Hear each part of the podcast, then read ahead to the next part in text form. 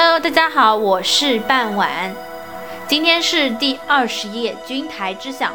古军台呢，又名是下台，是夏启王大宴诸侯、举行开国典礼的地方。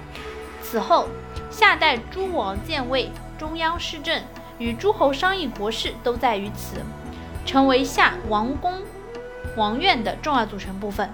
又因夏桀求商汤于君台，所以古君台呢也被称为是中国第一座监狱。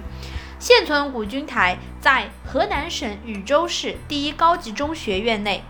清康熙年三十八年的时候，禹州知州于国币筹资重建，为砖石结构，呈方形，高四点四米，宽七点四米，台下有洞。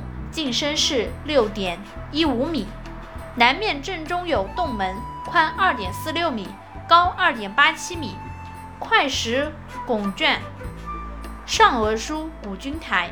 洞门的两侧呢有砖刻对联，上联是“得名始于夏”，下联则是“怀古几登台”。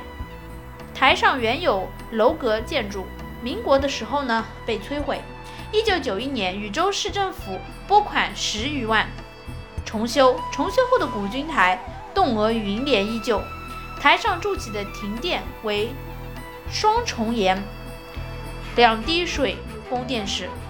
仿古建筑周围有二十四根明柱支撑，红柱黄瓦透花门窗，四边围以青石雕刻栏杆，石栏二十块。上刻与下棋有关的历史典故、风景文物画图，整体建筑古朴典雅、巍峨雄壮。其实啊，传说在唐尧时期，虞舜做部落首领时，黄河流域呢发生了特大的洪水，大地一片汪洋，人民生活十分艰苦。帝尧派重伯鲧治理洪水，鲧用堵塞围电的方法治水九年而无功。虞舜派重伯鲧的儿子，也就是禹，去治理洪水。禹总结了父亲治水的经验教训，劳身教思，居外十三年，过家门不敢入。他薄衣时，背弓事，置废于沟域。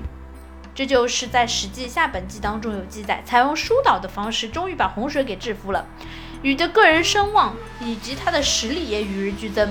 不久，他用武力迫使舜把地位让给了自己，禹王成为夏部，也就是说夏部落联盟的首领。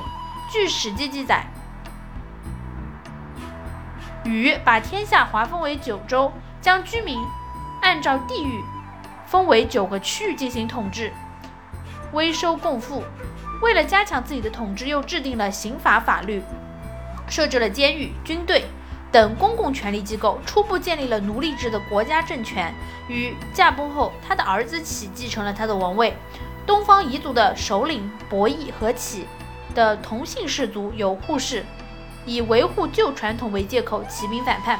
夏启王用武力征服了他们，杀掉伯益，把有扈氏罚作牧奴，第一次实现了从禅让制到家天下的转变。而夏启王于夏启元年即位于夏邑。大赏诸侯于君台，就在《竹书纪年》当中有记载。这是中国历史上的一件大事，它标志着中国历史上第一个奴隶制国家的正式建立。